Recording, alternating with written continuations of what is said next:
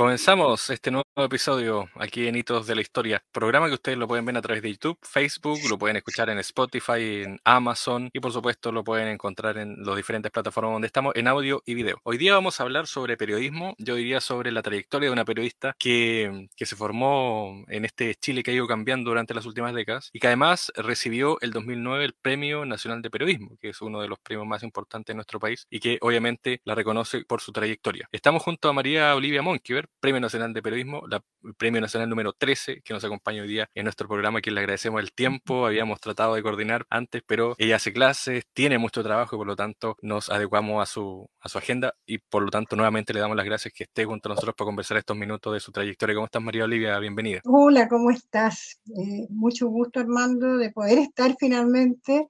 Ah, disculpa por las postergaciones, pero como bien tú lo dijiste. Claro, se entiende. Clase, yo hago clase en la Universidad de Chile, o sea, soy profesora en la Universidad de Chile y eh, tuvimos el término de semestre, incluso el, el término ya en enero, en el caso mío, coordino un diplomado el diplomado de periodismo e investigación y ayer, ayer en la tarde teníamos, eh, el día martes, teníamos eh, la ceremonia de entrega de los diplomas, que fue una ceremonia muy bonita en la Casa Central de la Universidad de Chile, justamente a, a, esta hora un poco más temprano, pero terminamos como a las nueve de la noche, así que esta, esta semana ha sido una semana de, sí, de tomar de otras actividades, que estaban algunas pendiente, pero, pero por lo menos cerramos ya en la temporada de las clases de 2022. Y además con la pandemia que, que, retrasó todo. Claro, absolutamente. No, y lo notable, fíjate tú, Armando, es que eh, ese diplomado, que tiene ya como 11, 11 años de existencia, sin embargo, a partir de 2020, en 2020 lo dimos, nos, eh, nos largamos a hacerlo en plena pandemia y nos largamos a hacerlo por esta, en esta vía, en esta forma digital, claro, por Zoom. a través de Zoom. Yo no había hecho nunca una clase por Zoom. Entonces, el hecho de tener que adaptarte a eso también con los alumnos de pregrado y eh, con los de postítulo. Y este año, el 2022, ya hemos hecho el segundo semestre eh, eh, prácticamente presencial todo en, en todo el año casi, en, el pregrado, pero los diplomados los hemos seguido siendo eh, en forma a distancia, en forma digital, y ha tenido eh, como que de repente a partir de cuestiones críticas resultan cosas positivas. Te digo por qué, justamente eh, por el hecho de poder conectarnos y poder incluso tener entre nuestros estudiantes gente diferentes comunas de la región metropolitana, pero también de regiones. Entonces, eh, eso ha facilitado la participación. Eh, ayer yo lo veía en, eh, en varios de los diplomados, la participación de alumnos y alumnas de las diferentes regiones del país. Súper interesante porque se produce toda esta convergencia, toda esta, todo, este intercambio, esta retroalimentación en momentos tan, tan especiales. Así que quedamos bien contentos, como te decía, de esa ceremonia de ayer y de las potencialidades que hay que seguir explorando y explorando en, estas líneas. De hecho, yo eh, vamos a, ver si es posible, si hay interesado, se hace de nuevo el diplomado en, en el caso del periodismo de investigación, así como se van a hacer los otros diplomados que está dando la, la Universidad de Chile en la Facultad de Comunicación e Imagen, porque esa es otra novedad que tenemos este año, que el año pasado, en verdad.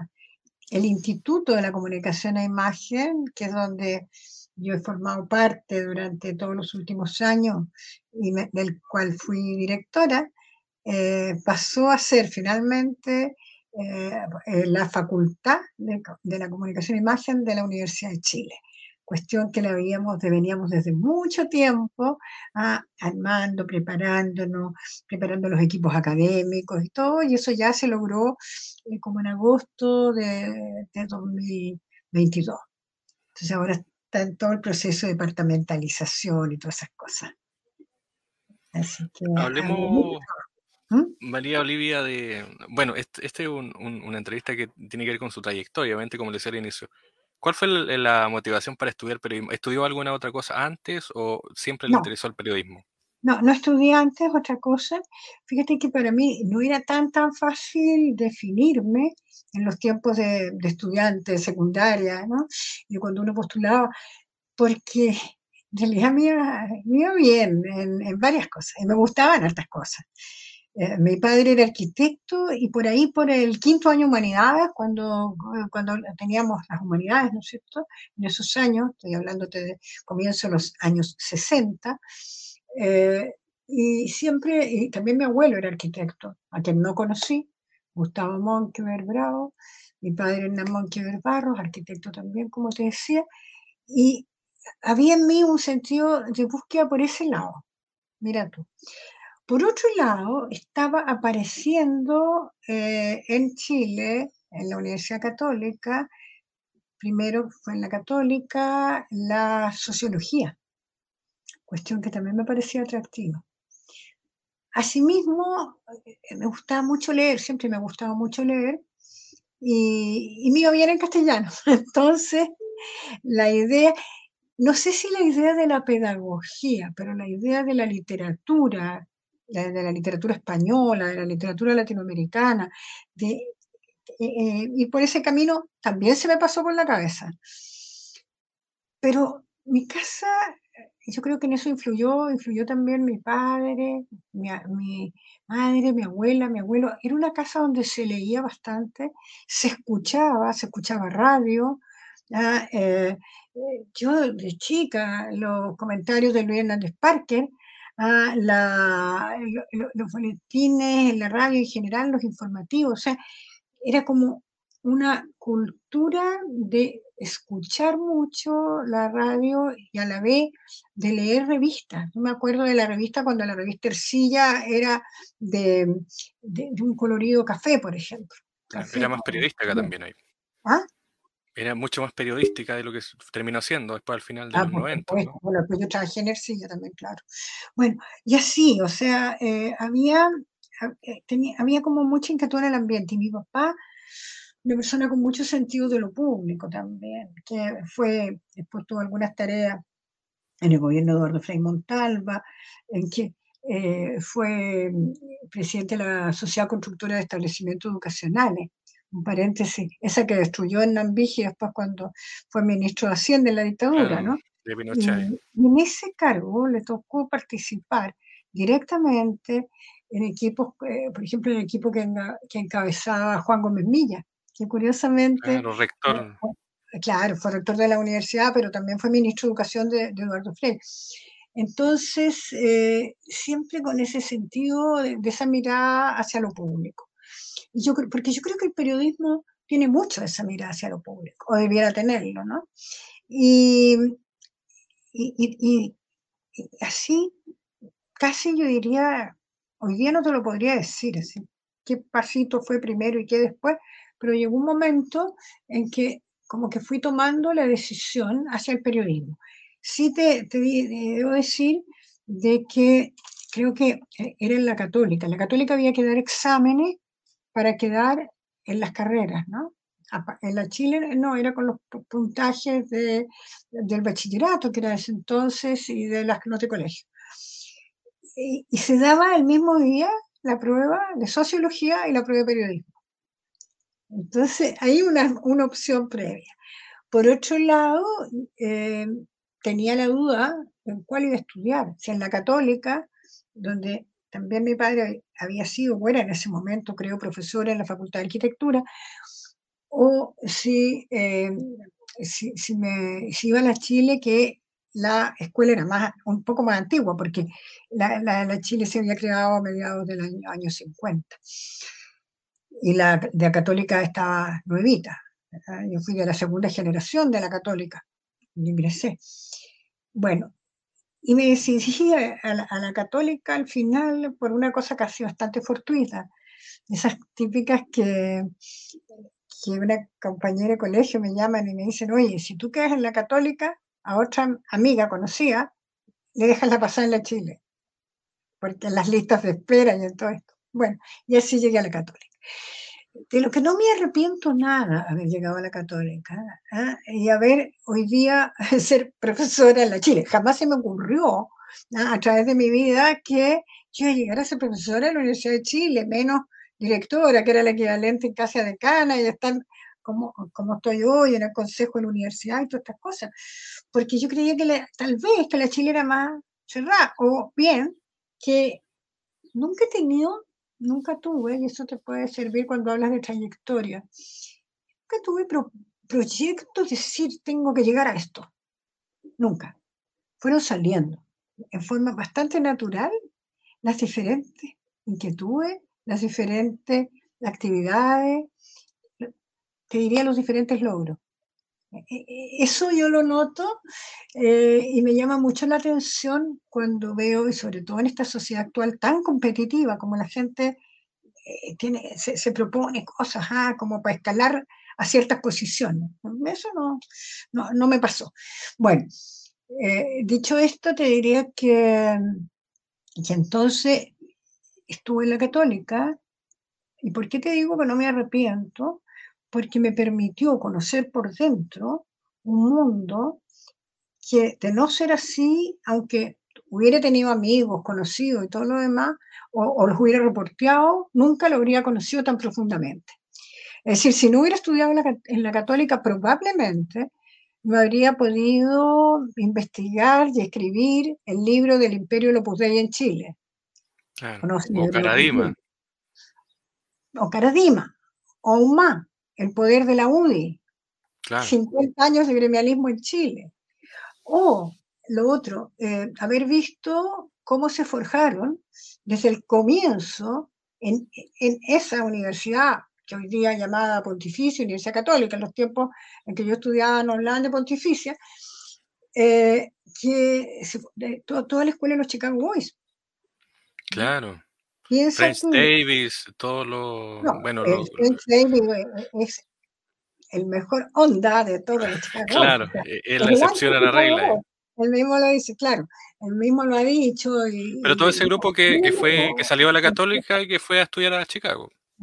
French Davis es muy amigo mío. Eh, fue, es decir, no lo he visto ahora último en la pandemia, pero ha sido muy amigo, buena, muy cercano, porque después yo trabajé en la católica también en la etapa de Fernando Castillo Velasco como rector. O sea, después del movimiento estudiantil de la Católica, de aquella toma. Miguel Ángel Solar y todo eso. Sí, eh, a pesar de que ahí estuve un tiempo fuera. Y esto es un, estímulo para, para los que abandonan. Yo eh, me casé, yo tengo cinco hijos y, y fui mamá bien joven, creo sí, para lo que se estila hoy, que joven. A los 20 años, a los 21 tuve mi primer hijo, a los 20 me casé, a los 21 tuve mi primer hijo. Y después tuve mellizos, gemelo. Entonces, eh, bueno, eh, ya con el... Antes de eso, ¿eh? antes de eso, como que además había tanto machismo, uno ahora se da cuenta, ¿no? Entonces... Y una universidad católica de ese tiempo también. Claro, claro. Pero era mucha la exigencia que, caía sobre uno del estudiar y a la vez eh, ser dueña de casa ah, eh, y, todo eso. Entonces me retiré el año, eh, el año 64. como, además una cosa mía re bien, estaba de vicepresidente del centro estudiante y sin embargo me retiré el 68 4, 4, perdón, el 64 y volví el 68. Y volví el 68 que fue el año siguiente a la toma de la universidad, pero ese año hubo tomas en periodismo. Y después egresé el 70, el 69, eh, me titulé el 71. Y ahí entre medio tuve las otras dos niñitas. Las otras dos niñitas que hoy día son eh, también, creo yo, destacadas periodistas, una es periodista eh, y, socióloga, y la María Olivia Brown es periodista, ahora está terminando su, tiene cuatro hijos, pero está terminando su tesis también en, en, ¿cómo se llama?, el magíster de, de políticas públicas de la Universidad de Chile, de gestión y políticas públicas, pero además acaba de publicar un libro y por eso tengo que ir a Concepción la próxima semana, o sea, este próximo fin de semana, porque es un libro muy interesante, siguiendo la huella de lo de Caradima, que se llama eh, ah, Vida. Fue lanzado hace poco, de hecho. ¿Ah? Fue lanzado hace poco ese libro. Sí, en Santiago, eh, ahora en, octubre, finales de octubre, en, la, en, lo que llaman el Festival de Autores, y ahora en la Feria de Concepción, que parece que lo organiza la Universidad de Concepción, nos invitaron y yo les hice el prólogo, porque además ocurre de esto, eh, mezclando los temas, ¿no? Que la, coautora es Nicole Contreras, que ella es de Chillán, exalumna de la Católica también, pero es de Chillán, y fue exalumna mía en el Diplomado de Periodismo de Investigación. Entonces, lo genial es que yo se la presenté a la María Olivia y quedaron muy amigas eh, y al final terminaron siendo las dos coautoras de ese libro.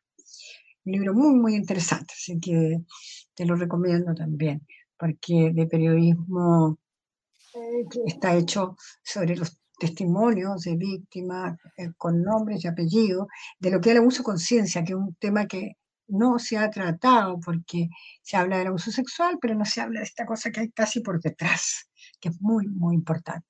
Bueno, y la Magdalena Brown, mi otra hija, eh, es la decana de la facultad, se llama Facultad de Periodismo de la Universidad Adolfo Ibáñez. Ella estudió también sociología y estudió también un máster en, eh, en comunicación en Londres. Así que tengo las dos hijas mujeres, andan en esa mi, hijo mayor es ingeniero comercial y los dos mellizos son arquitectos. Pero hablemos ahora de, yo diría, de, dos etapas. Bueno, este año se cumplen 50 años del golpe de, 1973. ¿Qué pasó ahí eh, durante el gobierno de Allende con usted y qué pasó después de la dictadura con las revistas en las que estuvo? Mira, eh, mientras estaba Allende, eh, a ver, vinculándote lo además con el periodismo y con lo que te estaba contando de cómo había terminado los estudios, eh, mi, había hecho mi, seminario de título, decíamos seminario de título en ese minuto, en conjunto con, con Pablo Cárdenas, con Pato Acevedo, que murió, y con la Coneja Serrano, la Teresa Serrano, hicimos uno de participación de los trabajadores en el proceso de reforma agraria en Chile. Ese fue el seminario. Y eso, digamos, el, examen de título ha sido a comienzos del 71, me parece, el 72. Eh, luego entré a trabajar en la revista Debate Universitario, que era una revista de la Universidad Católica. Era de la rectoría del Consejo de la Universidad Católica. De esa Universidad Católica que te explicaba eh, Fernando Castillo Velasco, que era el rector, significaba toda la reforma, todo un cambio, una cosa muy estimulante, intelectualmente hablando, humanamente. Y a Fernando lo conocí mucho, lo quiero mucho, era muy amiga de la Carmen Castillo, su hija. Y eh, el asunto es que el ambiente para nosotros trabajando en, esa revista y en la universidad fue un ambiente bien especial porque seguía siendo como de bastante crecimiento. No se daba tanto ahí como las disputas y, los encontrones que había en muchas partes, ¿no es cierto? Eh, luego, eh, yo no era, no, no, no pertenecí nunca a la Unidad Popular, yo era demócrata cristiana en aquel entonces, eh, temía que pudiera llegar el golpe al final, pero no tampoco creía que... Uno, uno llegó a creer que era algo inminente hacia el final, no, no, no lo pensé antes. Y mm, en el fondo, eh, al estar trabajando en una revista más de toque universitario y un poco para la comunidad universitaria como principal público, no estaba reporteando en lo político. ¿eh? Eh, sí, como en varias cosas uno le seguía la pista a los procesos, pero no, no te podría dar una mirada así de análisis especial desde, el, desde el reporteo. Eh, sí, recuerdo que la sensación que yo tuve cuando dieron el golpe, consiguieron esos aviones que bombardeaban la moneda, cuando supimos de la muerte de Allende, que todavía no sabíamos en qué condiciones había muerto. Pensé, eh, se, habló ¿no de la censura en los medios, supimos de los bombardeos de las antenas en las radios, escuchamos el último discurso de Allende, todo eso uno lo vivió. El hecho es que yo me, vinculándotelo con lo profesional, me di cuenta que allí no había la posibilidad de seguir en la universidad. Y le acepté un ofrecimiento, le pregunté si seguía el ofrecimiento a Emilio Filippi, que Emilio Filippi, gran periodista que había sido profesor mío en la universidad, eh, que eh, era el director de la revista Ercilla en ese momento y la revista Ercilla era la principal del país. Ahora, la revista Ercilla era una revista llamándolo en los términos actuales, podríamos decir de centro, era de unos empresarios pro-demócrata cristiano, pero no era una revista de partido ni del Partido Demócrata Cristiano. Pero sí, Filippi y, el equipo directivo había estado bastante, bastante contrayendo en último tiempo. Pero los dejaron existir con censura previa. Fue uno de los pocos medios que pudo existir, pero con censura previa. Entonces, eh, por cierto que dejaron existir a Mercurio a la tercera, pero además de eso, a esta revista.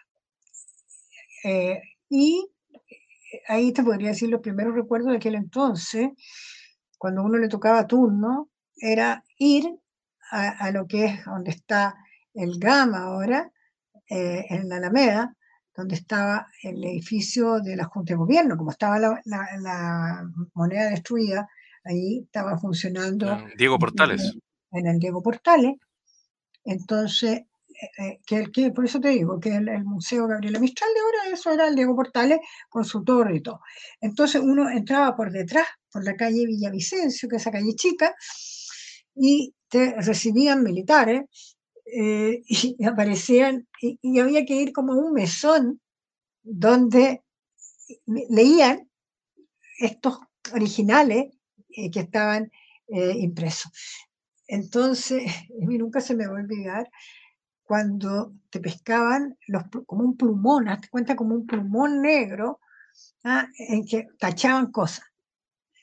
Yo cubría economía, lo que más hacía eh, era cubrir economía, y ahí, una vez, porque venía mucha inflación, entonces yo decía en el artículo que en la crónica que mm, los precios estaban llegando a niveles súper internacionales.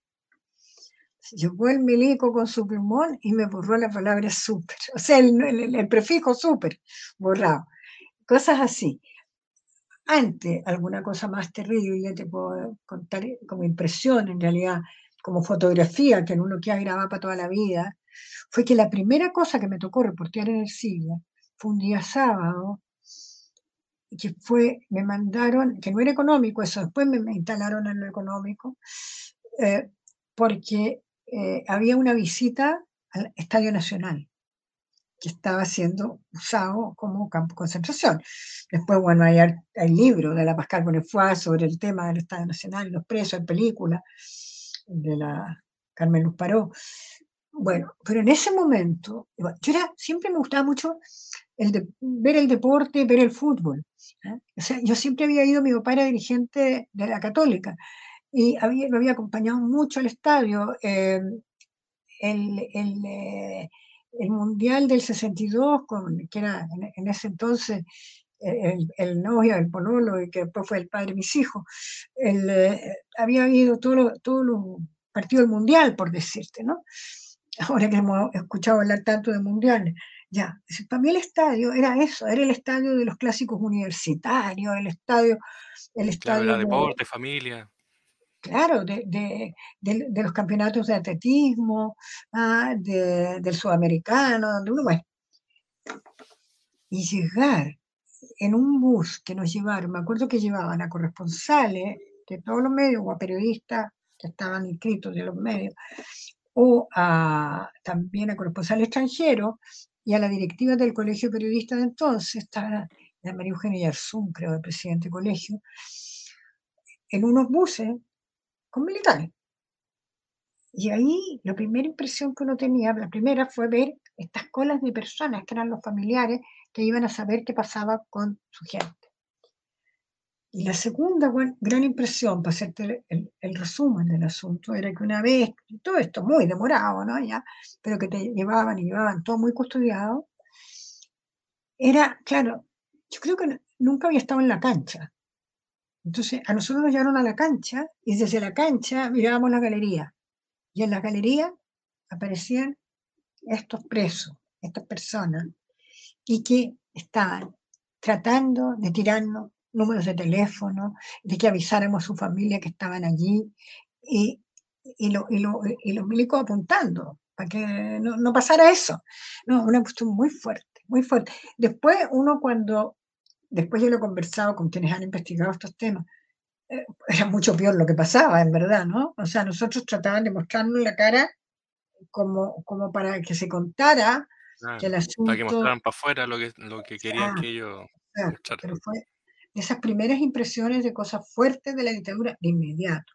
Después uno empezó a saber, era muy, también era muy fuerte eso, empezar a saber cosas, empezar a saber historia que no sabía, hasta dónde podían ser verdad, pero poco a poco, eh, eh, como, de, boca a boca, como se dice ahora, porque no te las daban los medios que no, que no podían darlas, eh, que había gente que tenía, que los tres álamos, que los cuatro álamos, que bueno, todos los campos, los campos de prisioneros que había muerto, que había, fue como, y entre medio las listas, esas listas que llamaban. No, e, es una cuestión que uno en realidad, eh, eh, creo que la gente no, no debiera olvidársele, pero uno no puede decir cómo empezó la dictadura sin recordar todo eso. Eh, aparte de eso, eh, ya me tocó, eh, tú me preguntabas cómo la viví, bueno, eh, poco a poco me fui metiendo en el reporteo particularmente de lo económico en la revista Ercilla. Y ahí, por eso, eso me permitió después conocer o sea, y poder escribir más tarde en los libros que he escrito y todo, cómo se fue instalando ese modelo económico que hoy llamamos modelo económico neoliberal, ¿ah? y cómo se fueron generando estas condiciones, Armando, en el sentido de que sin esta represión tan brutal ¿ah? de, toda la gente a la que persiguieron, de todos los sindicatos perseguidos, de todo, el exilio que hubo, ¿no es cierto?, de todos los muertos, no habría sido posible aplicar el modelo económico y social que aplicaron, porque eh, la resistencia habría sido muy grande. Entonces, el, eh, todo eso uno, eh, sí lo vivió, lo vivió bien por dentro, lo siguió, ¿ah? pero no es una cuestión que tú digas, paro, ¿por qué te vas? O sea, es una cosa que, que te seguía preocupando, ¿ah? te seguía seguías comentándola con otros, o sea, tu vida eh, cambió, por cierto, con esto también. en todos sentidos, eh, yo creo que, que, la dictadura produjo un quiebre brutal. O sea, no estoy diciendo de ninguna novedad, que quebró las instituciones, todo lo que fue intervenido, las universidades intervenidas totalmente, eh, los medios de comunicación, eh, no era posible decir lo que estaba pasando, no era posible, y poquito a poco nos fuimos haciendo los espacios, y bien poquito a poco. Y cuando avanzamos un poco, nos tiraban el garrotazo. En el caso de la revista Ercilla, fue tratar de clausurarlo. Cuando no les resultaba por ahí, finalmente, presiones para que no hubiera aviso. Y en tercer término, ya para que los que eran los dueños le vendieran. ¿A quién le vendieron? Al grupo económico más poderoso de la época, que era el grupo Cruzat Larraín. Manuel Cruzat, que era uno de los autores de El ladrillo, que es... los pirañas que le decían, ¿no? De los, era una parte de los pirañas, claro. La otra parte de los pirañas era Javier Vial, esta era una parte de los pirañas. Entonces, eh, el, el, punto, el punto es que eso se quedaron con Ercilla. Ahí Ercilla cambió de sentido todo, y los que éramos el equipo de Ercilla, junto a Emilio Filippi, fundamos la revista Hoy. La revista Hoy, que también era un semanario, también fue un semanario, que le pusimos como, como logo así de, bajada, la verdad, sin compromisos. Y, la, y, la, revista Hoy, yo trabajé en la revista Hoy hasta el 81. Y en paralelo fueron surgiendo otras revistas. Todo lo que se habla ahora de las revistas opositoras es ah, análisis, cauce. Claro, análisis, cada una tiene una historia distinta, entonces no, vamos a poder ahora abarcarlas todas porque cada una tiene una historia ¿Pero usted trabajó en análisis o no? Yo trabajé en Ercilla, como te digo al comienzo, hasta que se vendió. Después en Hoy, después en Análisis y eh, después a partir del 86, 87, perdón, en el diario La Época, hasta el 90. Que el diario La Época también, era director Filippi. Filippi con Ascanio Cavallo de subdirector o editor general. Ya, eh, ahora, entre medio, por ahí cuando dejé de trabajar en análisis, eh, quedamos como colaborando con análisis, quedé colaborando con porque, ¿sabes por qué? Porque yo quería hacer más periodismo de investigación. Entonces, ya el estar editora general y estar subdirectora no me lo permitía y quería, encontraba que había que investigar más cosas. Eh, y me interesaba mucho el tema de las universidades, que me interesa hasta hoy día. Creo que para mí el tema de la educación y el tema de las universidades sigue siendo un tema y por eso es que parte, tengo tres libros de universidades ahora debiera salir luego otro, pero que no soy autora sola, sino que lo hice con el ex rector de la Universidad de Chile, que es más, menos periodístico, más como de, ensayo y de, informe de, lo que estaba pasando con la universidad pública. Eh, está, en, eh, está en la editorial, en la editorial universitaria en este momento. Bueno, y eh, para mí ese es un tema que sigue siendo una de las máximas preocupaciones, porque creo que mientras no se mejore de verdad la educación pública en este país, todo va a ser muy complicado. Claro, la base, todos buenos dicen eso, la base de la sociedad. Yo lo he estado siguiendo, he seguido mucho más la, la, parte de educación superior, sí, que la, que la educación básica y media, pero me he ido metiendo también a la otra, tratar de entender, de conocer y todo lo demás. Y, y entonces, cuando, pero haciendo como para atrás con la trayectoria como tú querías, me acuerdo que cuando me fui a Arcilla, ahí, eh, perdón, Arcilla, a la época, a la, a la época. Al diario al diario La Época, claro, porque cuando del golpe me fui a la revista Ercilla, después eh, desde la Católica. Y ahí me fui desde, desde eh, la revista Análisis, dejé, la subdirección de la revista Análisis, me fui al diario La Época, ser una periodista de investigación. La primera vez que soy solo la periodista de investigación, porque antes era editora, ya.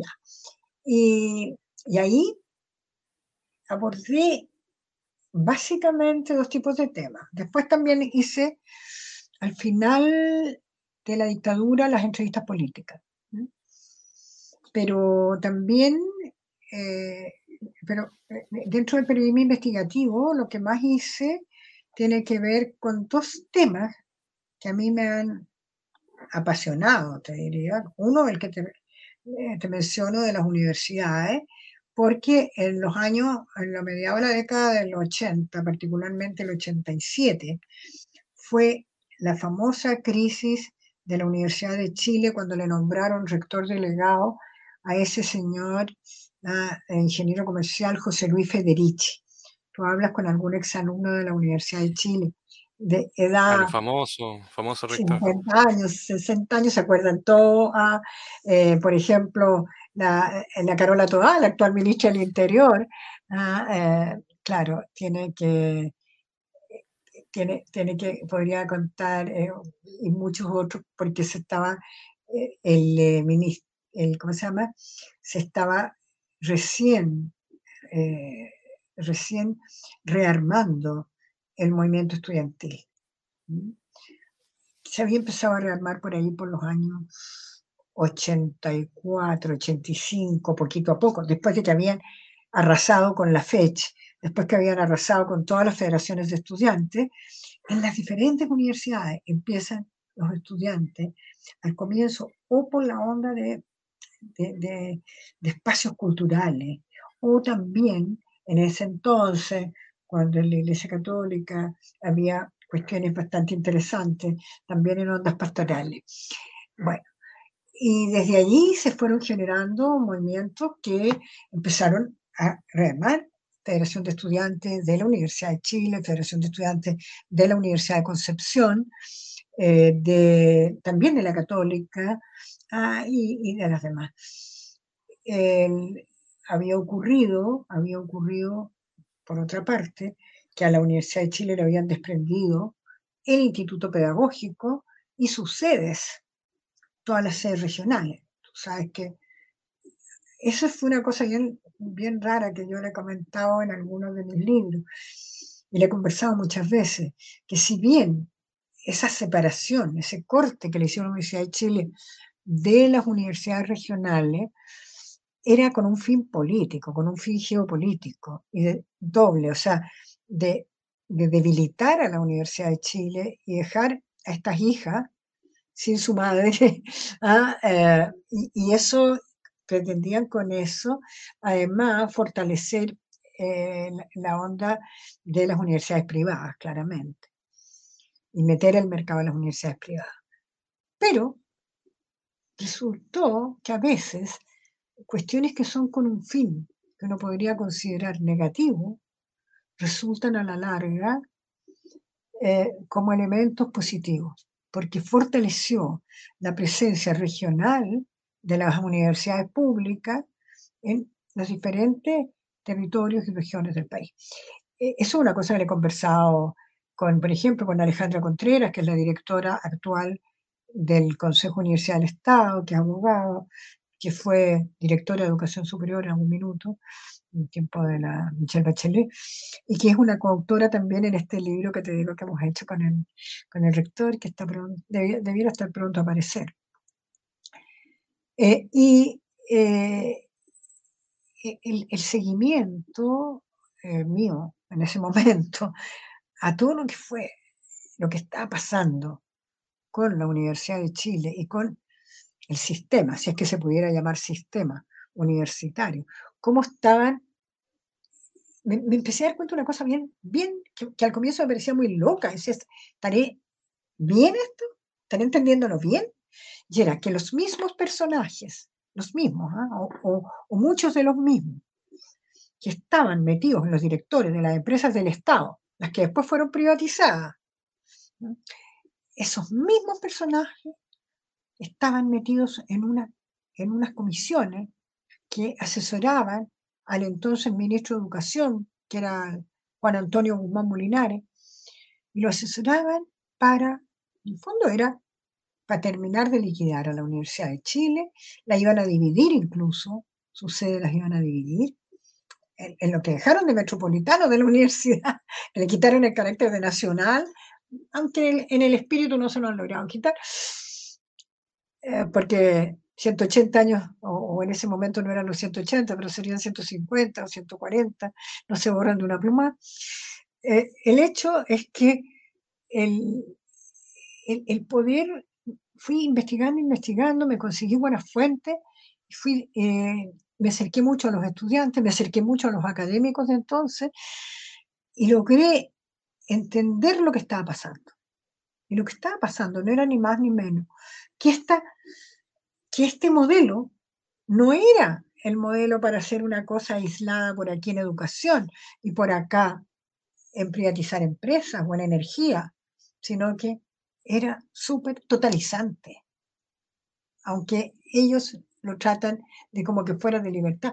No, es decir, lo que pasó, lo, que pasó a partir de los años, fines de los 70, porque lo prepararon a fines de los 70 y lo siguen comienzos de los 80, en educación, en salud, en previsión social, que ahora está con todo el problema. En salud que está con todo el problema también, con las ISAPRE, que, que ya su negocio parece que no les resulta tanto y nos quieren fregar a, los que estamos en ISAPRE.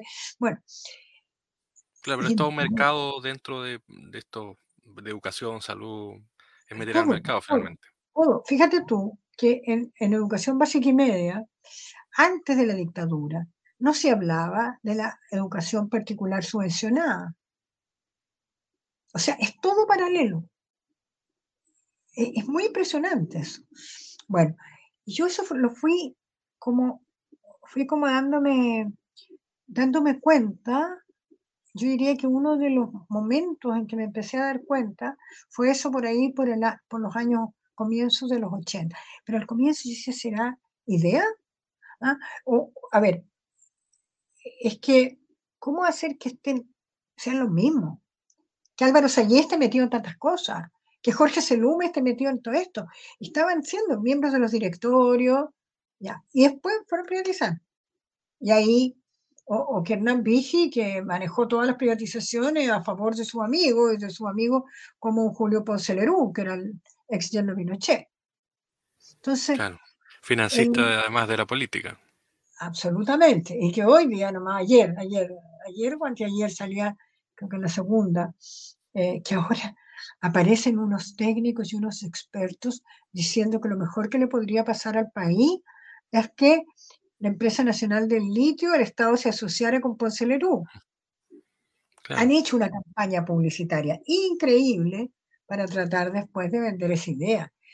Entonces, yo creo que, a ver, eh, ahí me meto en otro tema. A nuestro país le falta lectura, le falta eh, ver la historia reciente. Eh, le, falta a nuestros jóvenes y a, todos. un análisis más profundo. Yo creo que se requiere mucho análisis más profundo.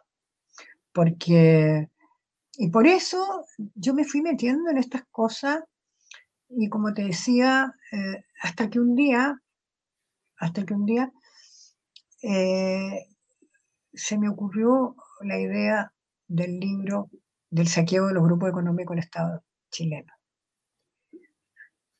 No es que yo me haya salido del periodismo. Yo siento que se me estoy saltando aparte porque si no, no vamos a terminar nunca. Pero, pero, porque claro, hay muchos años de recorrido. Pero pero está relacionado con eso, o sea, eh, plasmar ahí lo que ocurrió finalmente. Exacto, exacto. yo sentía, oh, y, tampoco fue idea tan mía solamente. Un par de amigos me dijeron, oye, tú eres escribir. ¿Ya? Y yo no, eh, curioso porque ese libro, que después ha sido difundido, súper difundido, yo creía al comienzo, esto dentro de lo que te decía antes, Armando, de que a veces uno no se propone las cosas. Eh, resulta que ese libro, yo pensé, va a ser un aporte, puede ser un aporte para los periodistas, puede ser un aporte para algunos parlamentarios, ¿ah? Pero nunca me imaginé que iba a tener la divulgación, la difusión que, que tuvo, que ha tenido, que sigue teniendo. Ese libro lo reeditó la editorial, porque lo sacamos con ediciones B en su minuto, y, lo, y que un amigo mío se lo llevó a Pablo Dittmund, que era el gerente de, de, ediciones B en ese momento, porque leyó un borrador y le pareció interesante. Y resulta que después, después de como de ocho ediciones, eh, se había agotado. Y en 2015 justamente cuando fue todo el, el, rentón, el escándalo de las patas políticas, eh, y que yo empecé con el proyecto del libro que se llama La máquina para defraudar, sobre los casos Penta y Sokimich. Por eso cuando hablo con Celerú y creo de Sokimich, es un tema que lo he seguido también. Eh, resulta que eh, la Melanie Hedge, la director editorial de Random House, me dice, María Olivia, ¿por qué no reeditamos el libro El saqueo? Tú te quedas tranquila, estás investigando para lo otro, y, eh, y, entre medio eh, reeditemos este, ya. Y ni siquiera le hice como una actualización. Sino, me acuerdo de haber corregido un par de cosas o agregado un par de antecedentes, creo que al capítulo que, que sale en los pentas justamente. una revisión o actualización de algunos temas. Claro, pero no, ni siquiera como una, una actualización general, sino que hace una poca. Y de nuevo, pues, entonces un libro que sigue y sigue y sigue ahí y es considerado para yo veo que de repente lo citan en Twitter, lo citan en las redes, lo citan por aquí, por acá. Y, piensa tú que sin, y es, es otra cosa, ¿no? Pero yo te lo digo con todo entusiasmo, que si bien sin ninguna difusión de la prensa convencional, como le digo yo, sin ninguna difusión de Mercurio, Tercera, imagínate, Sayé, me mandó en esa época eh, de emisario a Jorge Chaulson, mismo Jorge Chaulson que ahora escribe en, Exante. Digamos que Sayé es parte de la tercera, de Copesa, que tiene radio y todo el tema. Claro. Bueno, y me mandaron de parte de Sayé para decir que por qué no le cambiaba el título al libro. Porque había trascendido, no sé cómo, un borrador del libro con el título. Y resulta que Después me, me, andaba ofreciendo entrevistas. No un libro de entrevistas, es el nuevo libro de entrevistas, un libro de lo que yo había recogido. Bueno, eh, y desde ahí nunca más, pues entonces no, no pasó. En el Mercurio tampoco, en el Mercurio trataron de decir de que, creo que en una carta, ¿ah? eh, más o menos que, que, no era verdad o que eran tan buenos los saqueadores, en definitiva. Pero nunca, nunca, nunca ha llegado una réplica, nunca una acción judicial de otro tipo. Bueno, con los demás tampoco, o sea, con los demás fueron saliendo. Eh, ahí está también pues, eh, para que hablemos de todos Caraíma y Opus Dei, que están relacionados con la iglesia. Claro. Pero está también el tema de los dueños de los medios. Mira, después de, en, el orden cronológico, después del saqueo, vino el Imperio de Opus Dei en Chile, 2003. Y después, bueno, el Imperio de Opus Dei yo tenía otras motivaciones y también, también lo hicimos con Ediciones B, Pablo Ditborn me lo propone un día, yo estaba trabajando en ese minuto en el INE, estaba de, jefe, director de, comunicación del INE, y justo venía el censo 2002. Entonces yo le dije, mira, Pablo, eh, que él me dice, me acuerdo tomándonos un café, si me tincaría meterme a investigar sobre el Opus que a él le pareció un tema muy interesante. Y era el año que se estaba eh, beatificando, santificando ya, o sea, la, Iba a ser santo. claro, de, de Escribá de Balaguer, de José María Escribá de Balaguer. Entonces, eh, yo le dije que esperáramos que pasara el censo porque estaba con mucho trabajo en el INE. Y después pasado el censo, eh, le, di, le, di toda la, energía a esa investigación. Que a mí me pasaba con, esa, con eso eh, una cosa, me pasó también dos cuestiones interesantes, o tres. Una, también en, el, en la universidad, miren las raíces que tienen las cosas en la universidad. También me trataron de invitar a cuestiones del Opus Dei. Porque en la católica la católica. En la católica había mucha influencia en la escuela de periodismo. De hecho, fue profesor mío José Miguel Ibáñez Langlois. Claro, que eh, estuvo acá en este programa comentando uno de sus libros, de hecho. ¿Ah? Que estuvo aquí en este programa comentando uno de sus libros. Que un, la gente, para que no lo conoce, es un sacerdote, que es también un crítico literario, es poeta y una persona muy destacada dentro del, del Opus Dei. Claro, y en ese libro, bueno, y lo, lo interesante fue que él me dio la entrevista y yo la publiqué completa, o sea, la versión de la entrevista, en ese minuto él era capellán de la Universidad de los Andes. Y, yo tenía bien buena relación con él, había sido profesor mío de antropología, la antropología muy católica, claro. Claro. Eh, con alguna censura, algunos escritos, escritores, me imagino. No, a mí, eh, es decir, por supuesto que, ellos censuran, o sea, en la Universidad de los Andes, en la Escuela de Periodismo, no están mis libros. Pero, la Universidad de los Andes, que es ligada también a lo poder, hay que decirlo. Claro, es parte de la prelatura. Eh, el hecho es que ese libro, que me quedé también muy contenta con él, eh, supe que hubo algunos que dentro de los Dei que decían que no había que leerlo. Y otros que decían que sí.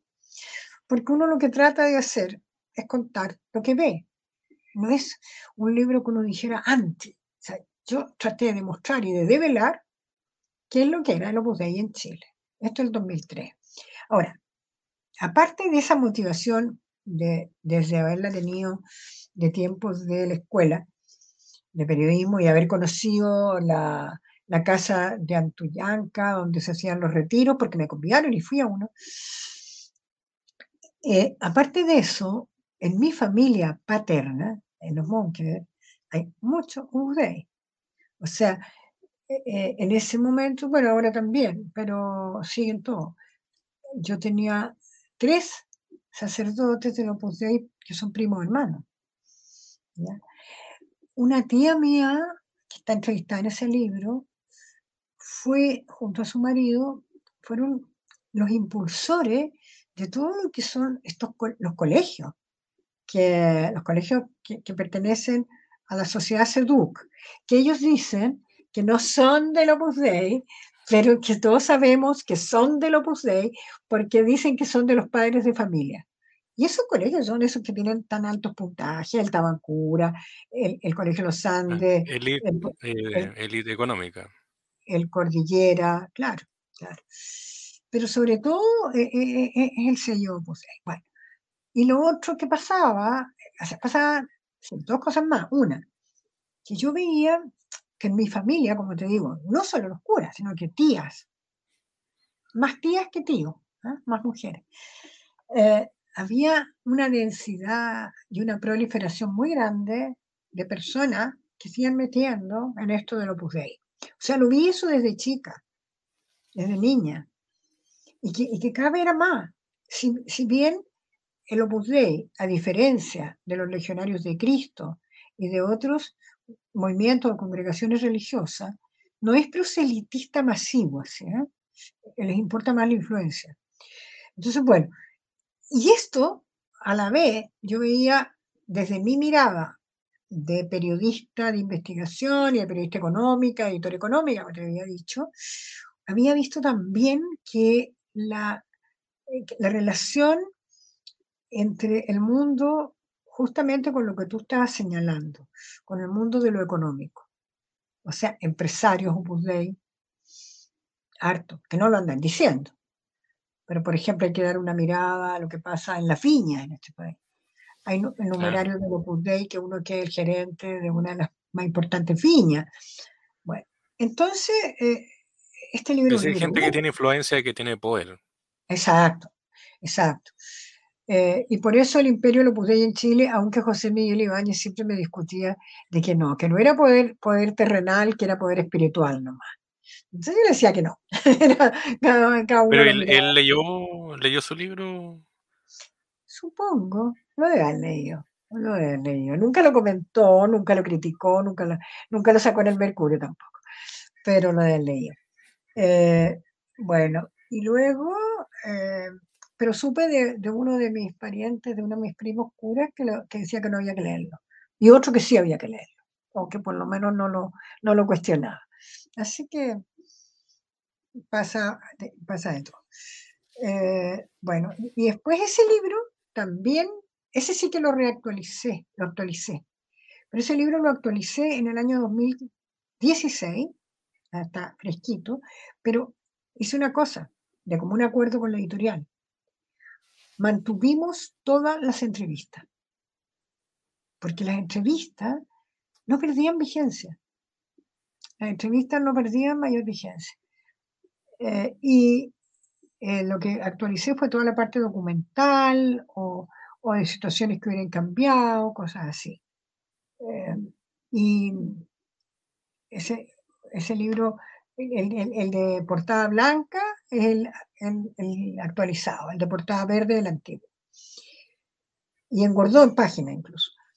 Después, entre medio, estuvo, como tú bien dices, eh, ah, vino el primero de universidades que se llama la privatización de las universidades en Chile que ese lo edité con la editorial Coparrota, que era de Patricio Fernández y, Pablo Ditbol, cuando Pablo había dejado la editorial.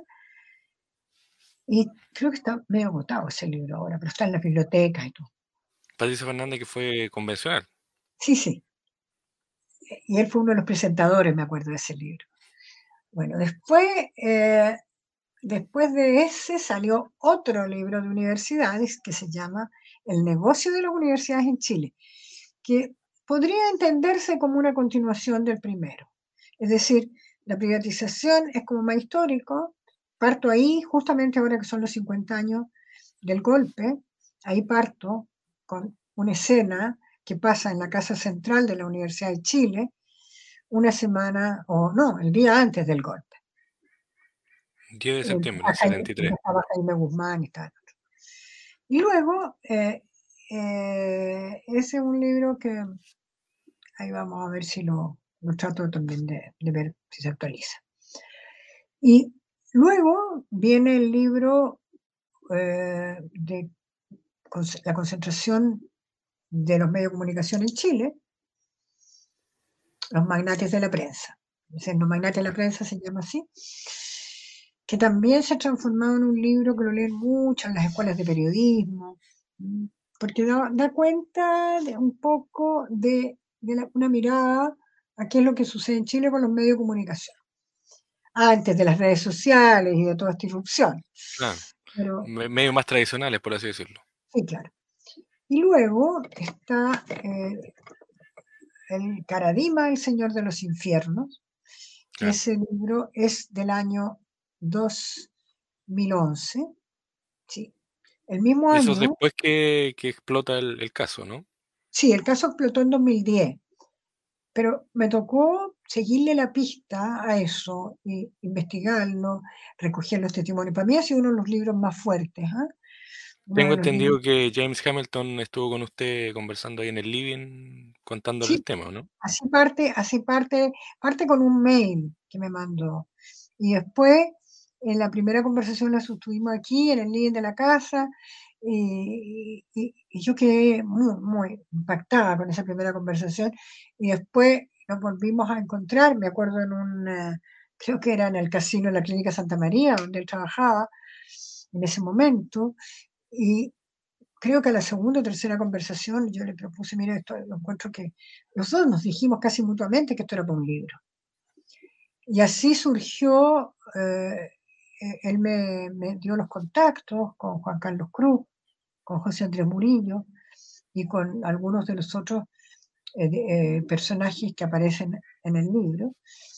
Y también yo en paralelo hice toda una investigación de cómo se entendía, cómo se veía a Canadima desde algunas otras fuentes de la Iglesia Católica en Chile en ese momento.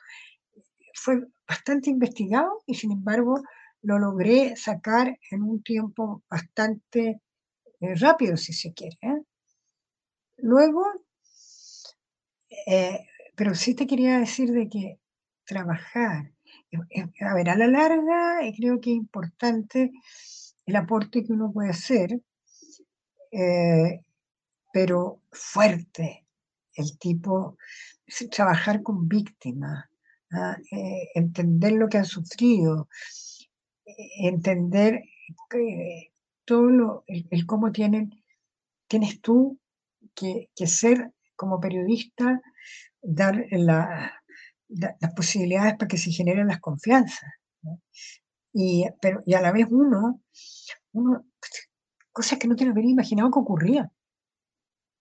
O sea, no se habían pasado por mi cabeza, por mi cabeza de mujer adulta, eh, de, haber vivido mucho, de haber vivido una dictadura y ver eh, todas estas cuestiones. O sea, para mí, por eso es que el abuso, el abuso, el abuso de conciencia y el abuso sexual eh, sigue siendo también un tema al que yo te diría como que le hago seguimiento, porque lo encuentro muy impactante, muy demoledor para las personas, muy destructor, muy... Eh, entonces lo único que uno quisiera es que la gente salga adelante. Es muy complicado, muy complicado. Eh, luego, Después de eso, vino una mirada distinta, eh, una mirada a lo que estaba pasando, retomando este tema de las universidades. Y el libro, que yo tengo mucho cariño, ese libro que se llama Con fines de lucro, con fines de lucro, la escandalosa historia de las universidades. De nuevo, vuelvo a retomar lo mismo, pero la gracia que tiene ese, para leerlo hoy, es que aparecen protagonistas, aparecen protagonistas nada más y nada menos que esta generación que hoy día le ha tocado estar este año, el año pasado, le tocó estar en el gobierno. Ahí, eh, eh, a mí me Claro, el había tocado, estudiantil, claro, Vallejo, Boris. claro, me había tocado conocer en la universidad, eh, yo como, no, no, es, no fui profesora de ellos, pero sí estar en el salón de honor, en el salón de reuniones, en el consejo, eh, conversar, porque como me interesaban estos temas, seguía conversando con ellos, eh, tanto con la Camila Vallejo, con Gabriel Boric, a Giorgio Jackson lo conocía aparte porque era de la católica. Entonces, eh, a ellos y a muchos de los dirigentes contemporáneos, eh, fuera de tenerles mucho aprecio, eh, es como que uno le hubiera seguido la pista y ver, yo creo que tuvieron una, eh, eh, el darse cuenta de lo que estaba pasando y lo que despertaron fue algún fenómeno muy interesante. Eh, Yo ahora, habiéndole echado algunas miradas a ese libro, es bien interesante verlo ahora. Y después, después de ese que apareció en 2000, te decía, en 2000, ¿cuánto estamos? En 2013, 2013 salió ese. En 2015 me cambió tema, vamos de nuevo, eh, algún link con el saqueo eh, y con esta cosa tan terrible, que fue otra cosa terrible, detectar la máquina para defraudar. La máquina para defraudar, que es una, caso Penta y Soquimich, es una frase del fiscal Carlos Gajardo, otra persona a la que aprecio mucho. Eh, y esa frase yo la llamé un día, le dije, mira, estoy lista para sacar este libro, ¿qué te parece?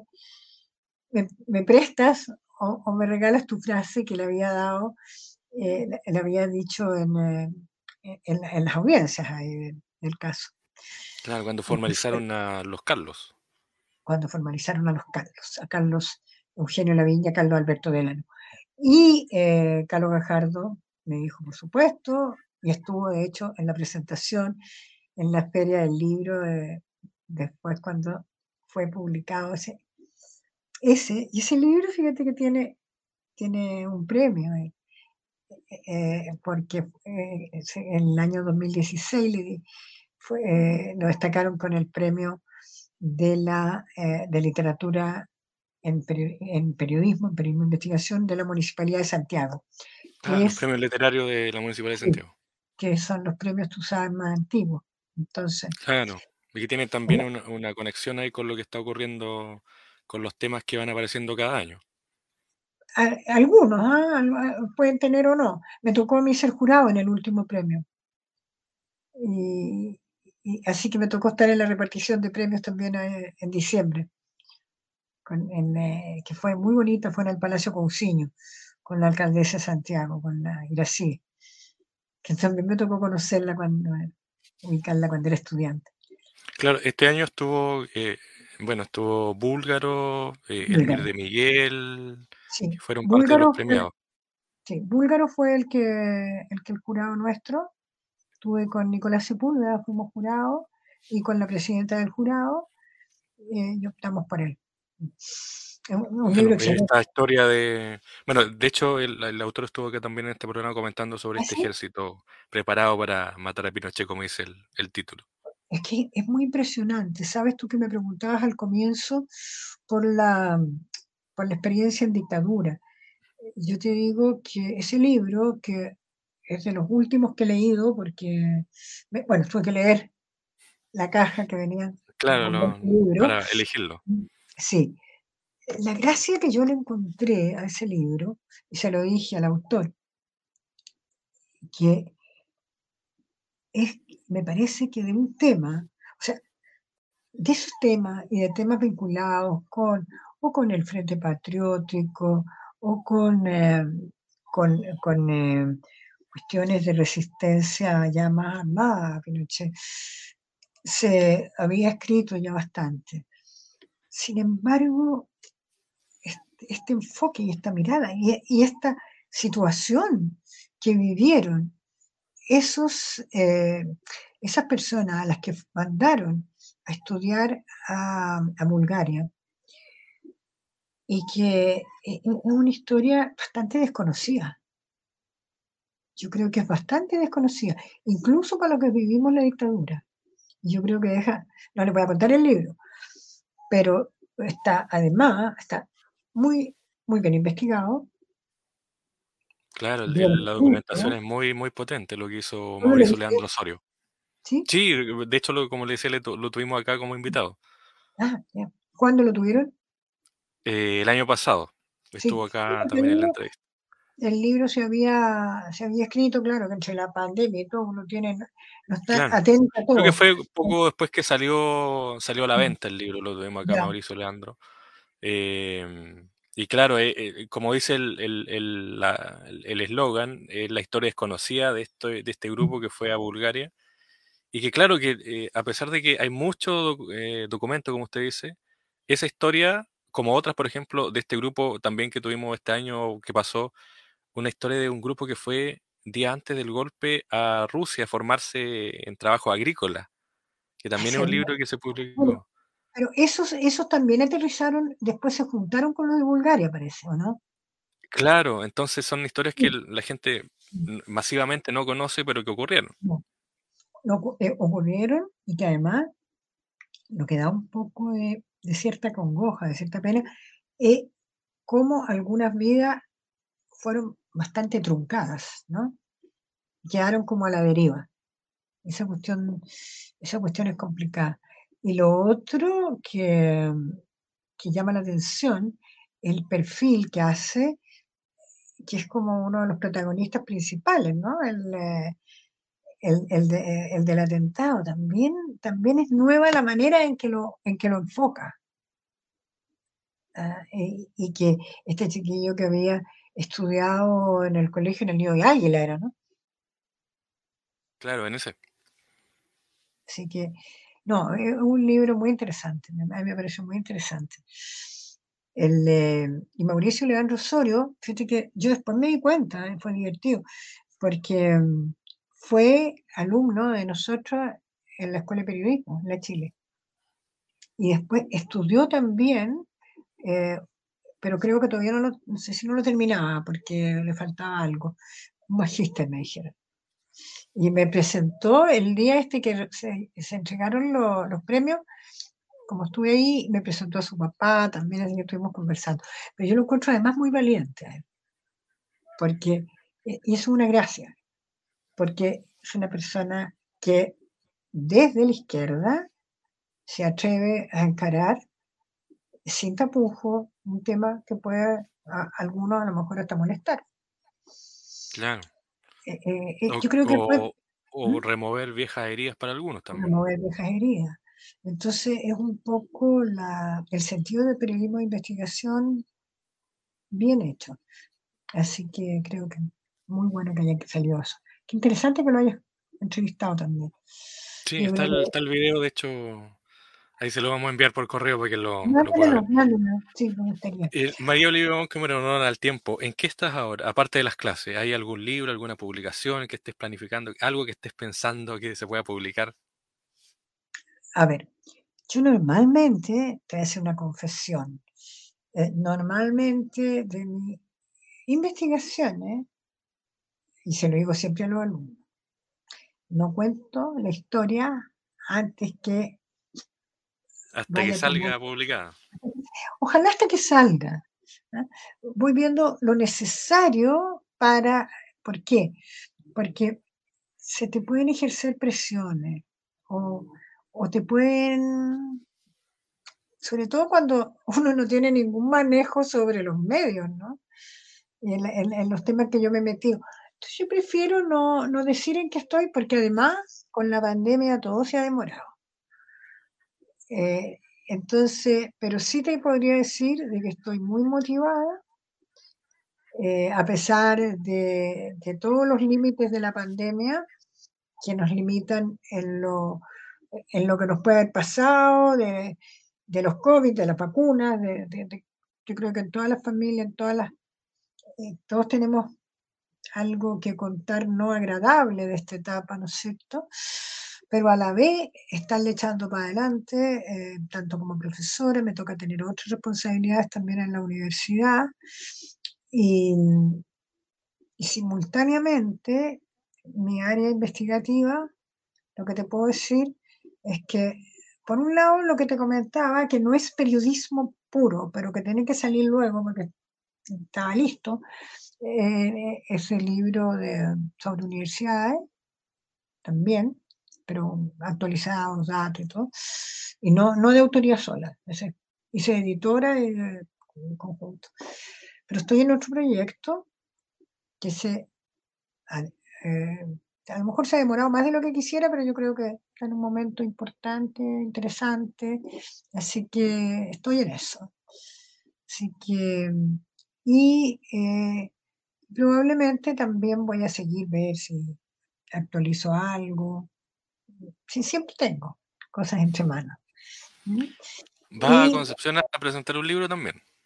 Claro, el libro que le hice el prólogo y que es bien divertido porque yo digo, en estas cosas ya uno no me, no me importa, no lo, no, me encanta que se haya sido así, que mi hija haya querido tomar ese tema, así que muy eh, contenta, se los voy a, presentar, me lo plantearon desde el encargado de la editorial y de ellas mismas, tanto María Olivia como Nicole Contreras, y Nicole fue mi mejor alumna, eh, nuestra mejor alumna del Diplomado Periodismo e Investigación en el año 2020, cuando inauguramos el diplomado, como te decía yo, virtual.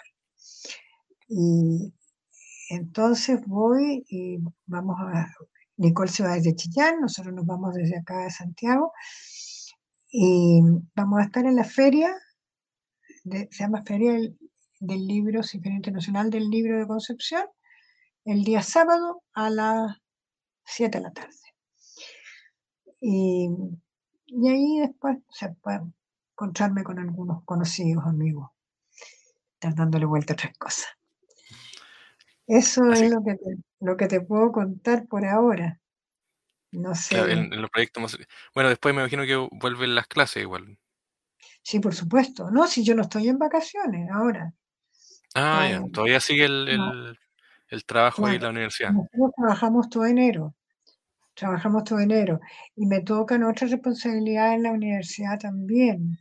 Entonces, el, el punto es que, que no, no, no, no, me queda mucho tiempo libre, no me queda para jugar con el perrito, ¿no?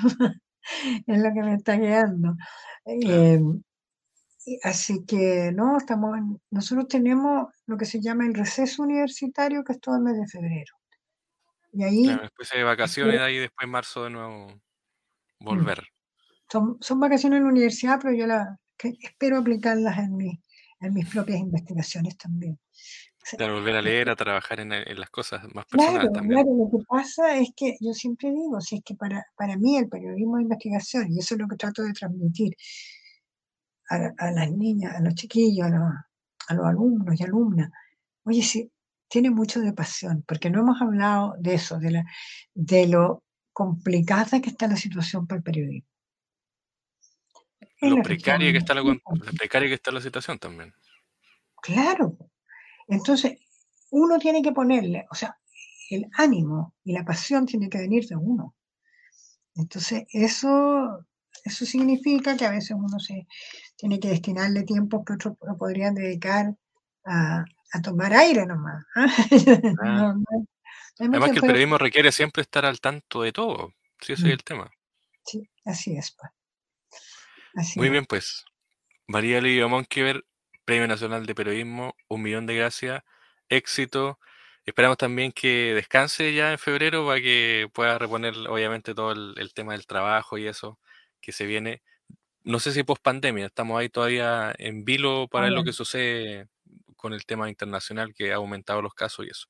Pero le agradecemos, te agradezco obviamente el tiempo, muchas gracias por la conversación. Quedaron obviamente muchos temas, quedaron las conversaciones de los libros eh, para ahondar más en eso, pero vamos a ver si podemos durante el año ahí y los tiempos dan poder volver a invitarte y que puedas conversar nuevamente con nosotros.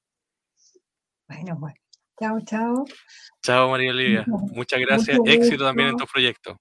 Gracias, pues, igual a ti.